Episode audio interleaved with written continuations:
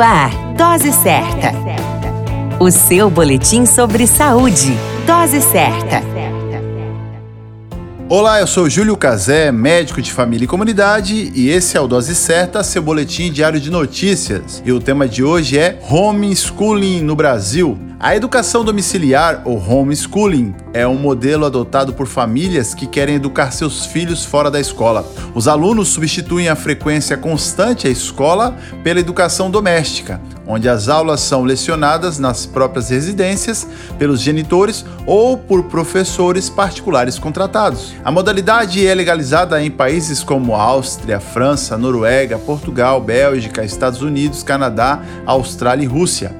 Esses países geralmente exigem uma avaliação anual dos alunos para verificar o aprendizado dos mesmos. No Brasil, transita nas casas das leis a apreciação da possibilidade de inserção da educação domiciliar, uma vez que se verificou que é possível o aprendizado dos alunos fora do ambiente escolar. Existem grupos tanto de educadores como da própria família posicionando-se a favor e outros contrários a essa modalidade no país.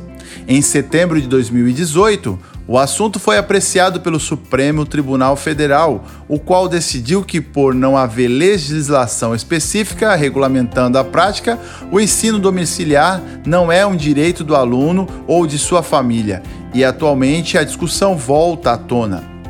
E você, é contrário ou a favor da educação domiciliar no Brasil? Vale essa reflexão nas casas e discussões em geral. Quer informações atuais sobre saúde? Continue conosco. A qualquer momento retornamos com mais informações. Esse é o Dose Certa, seu boletim diário de notícias. E eu sou Júlio Cazé, médico de família e comunidade. Dose Certa, o seu boletim sobre saúde. Dose certa.